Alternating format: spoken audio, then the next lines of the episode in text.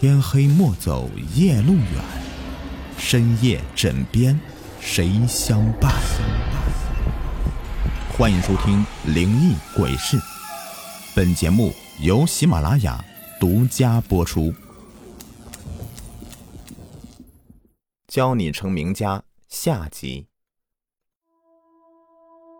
经过两个晚上的折磨，欧小萌的精神都快要崩溃了。虽然明知鬼魂的出现都不过是个教程，但恐惧却是实实在在的。他受不了了，他再次上网求卖家，想要把教程给退掉，但是卖家根本就不理睬。欧小萌从白天求到晚上，眼看就要到了午夜十二点了，卖家才终于回到一句话：“你把学到的东西都写出来，如果你写出来了，我们觉得你学有所成，就不再教了。”哦，原来这样啊！这本来就是一套教程。如果欧小萌能够证明自己学的格外的好，那岂不是就是不用再学了吗？时间紧迫，说做就做。欧小萌连忙翻开几张纸，拼命的写。这教程已经教过了，先设定一个鬼，那就先设定一个古代的女鬼吧。再设定一个鬼的出现方式，还是天花板吧，这个比较恐怖。但是欧小萌写不下去了，这情节还没有设定呢，他也没有学到这一步啊。午夜十二点，在欧小萌的纠结中，再一次到来了。非男非女的声音又回荡在了房间上空。亲，显然你还没有学成，还需要我们进一步的帮助。接下来，让我们共同学习如何设定情节。最普通、最常见的情节就是人死变成鬼，鬼再来害人。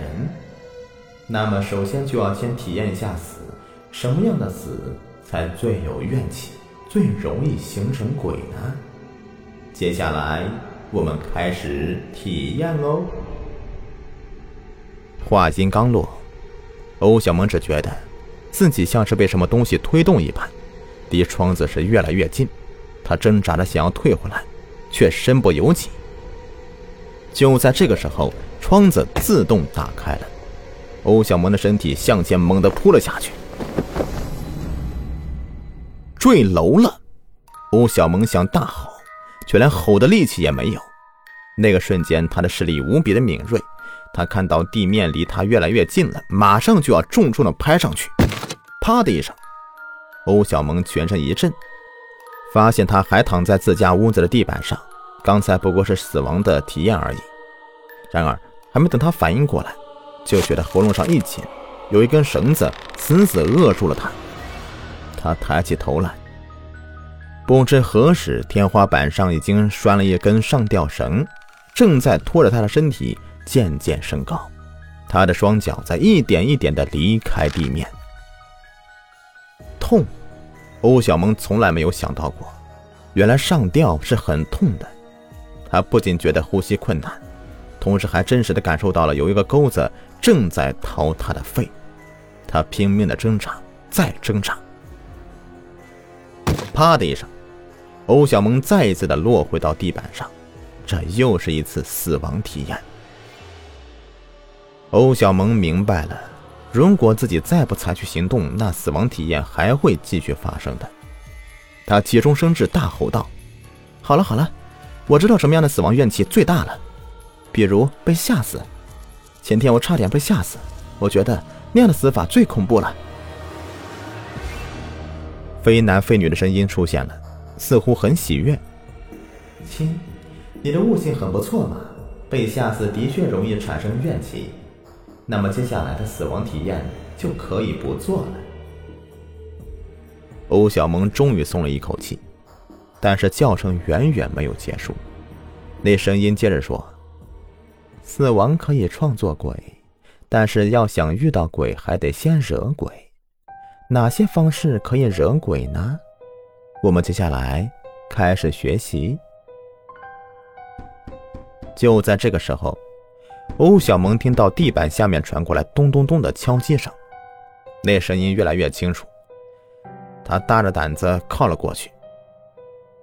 突然，地板被击出一个洞，洞里悠悠的映出一个女鬼幽怨的脸。女鬼说：“我躺在这里好久了，你天天踩着我，我不会放过你的。”欧小萌被吓得急忙抓起枕头去塞那个洞，然而枕头却破了，从里面簌簌的落出了很多的灰色的粉末，还有一根人的指骨，一颗人的眼珠子。枕头里居然塞的都是骨灰，这可真是惹到鬼了。欧小萌再次没有出息的尖叫着：“叫什么叫？还让不让我好好睡了？”欧小萌一回头。窗子上垂下一个影子，紫青色的脸紧紧地贴着玻璃，吐出长长的舌头。他说道：“你让我睡不好觉，你惹到我了。”欧小萌受不了了，恐惧中的他又一次迸发出灵感，他大叫道：“别教我了，我已经知道如何去惹鬼了。比如我在网上购买这个教程，这就是惹到鬼了。”非男非女的声音再次出现了，听起来更加惊喜。啊，的确是这样的呀，这也是个惹鬼的好方式。亲，你的想法很不错，相信经过几天的学习以后，一定可以成为恐怖小说大家的。请亲一定要好好写哦。今天的教程到此为止，我们明天再见。一切终于恢复平静了，地上没有洞，枕头没有破。窗外也没什么鬼影在吐舌头，但是欧小萌的心却无法平静。怎么办？怎么办？怎么办？现在看来，能够解决这样的爷爷被恐吓的现状的唯一方法，就是写出一篇优秀的恐怖小说。只有这样的话，才能够证明自己已经出世了，不需要再学习了。那么，如何才能够写出优秀的恐怖小说呢？虽然学了几天的教程。但是恐惧大于惊讶，完全没有思路啊！欧小萌回想起这几晚的经历，不禁有些后怕。他灵机一动，干脆把我自己的经历写成小说吧。欧小萌的故事大纲是这样的：从前有一个想要成为恐怖小说大家的女孩，无意中购买一套恐怖教程，然后夜夜受到了非人般的教学，吓得她魂不附体。为了能够出师。他决定写出一篇小说来证明自己。欧小萌把故事大纲发给卖家，但是得到的回复是太平直了，不够曲折。今晚继续要教程。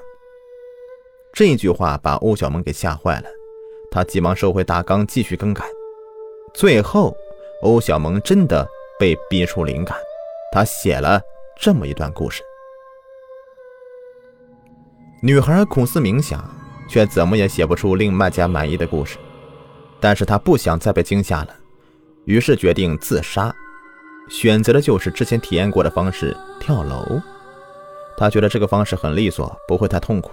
但是在将死之前，他后悔了。难道这一生就这么度过了吗？自己如此热爱恐怖小说创作，就连一部作品都没有创作出来，岂不是太遗憾了？怀着这样的遗憾。他虽然死了，但是怨气却是一直积压，无法排出。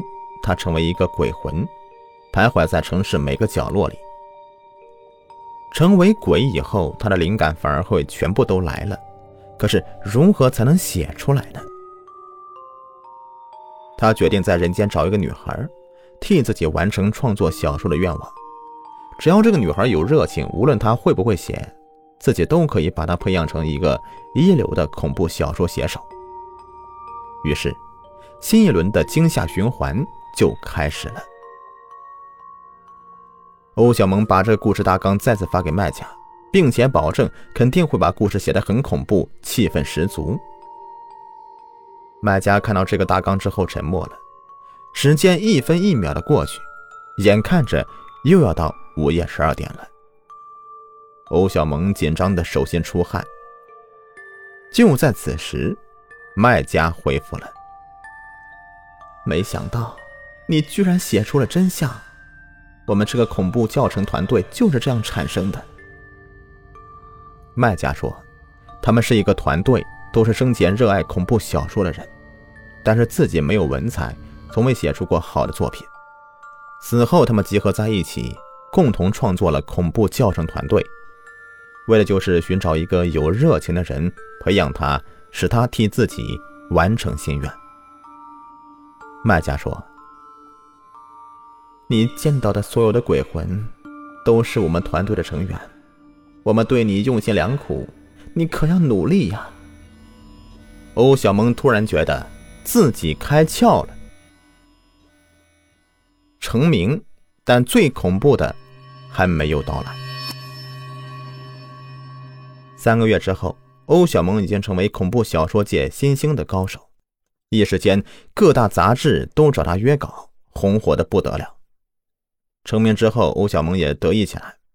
他想起前不久自己曾经约老同学们唱 KTV，当时受到惊吓，所以不欢而散。于是他决定再约一次，原班人马。老同学们再次的齐聚一堂。也许是因为欧小萌已经小有名气了，大家都有些拘谨。沉默良久之后，班花苗丽问欧小萌：“哎，你写这么多恐怖小说，你觉得恐怖的关键是什么呀？”欧小萌得意的说道：“啊，恐怖的关键有很多呀。”比如古老的传说呀，比如尸体的出现呐，比如灵魂转世啊之类的。可是最重要的呢，最恐怖的呢，那大概就是未知的了吧？未知的都是最恐怖的。欧小萌点了点头，苗丽笑了，她递给欧小萌一张报纸，纸张微微有些泛黄，那上面却印着文字。令欧小萌触目惊心。欧小萌连续看了好几遍，嘴巴张得老大了。良久，他才说道：“你们是哄我玩的吧？我可是身经百战，这样的小伎俩根本骗不到我。”苗丽笑了，其他同学也笑了。他们说：“没有骗你，你还记得那天晚上的 KTV 吗？”你早早的就走了，而我们真的唱了通宵，而且喝了很多酒。当时大家都不太清醒了，喝醉的苗丽开着车送我们回去，我们醉酒又超载，然后就出车祸了。翻车之后就爆炸了，无一幸免。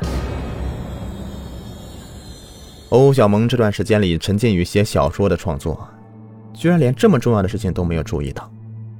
苗丽说：“欧小萌。”你那天晚上说你遇到鬼了，你很害怕，想让我们陪着你。我们真的是陪着你了，而且因为陪你，连命都赔进去了。现在，我们好害怕呀！你难道不应该陪着我们吗？欧小萌的身体不住的颤抖着，她向后退着，但是后背只有冰冷的墙。写了这么多小说，他突然意识到。原来这才是最恐怖的，他要陪他们了。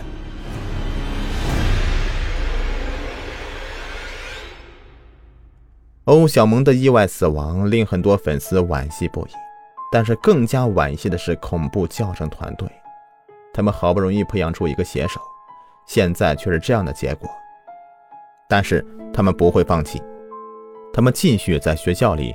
寻找那些没有文采却热爱恐怖小说创作的孩子，并且不断在网上弹出那个广告：“恐怖小说写作教程，包你成为恐怖小说大家。”其实有很多人都点开了那个广告，并且还秘密的接受教程，他们都已经成为了优秀的写手，就活跃在我们的身边。他们不断的贡献出新的作品，而且足够令你激动兴奋。赞叹不已，他们将会一直写下去，不能终止，不能终止。那你们现在想一下，我为什么要写恐怖小说呢？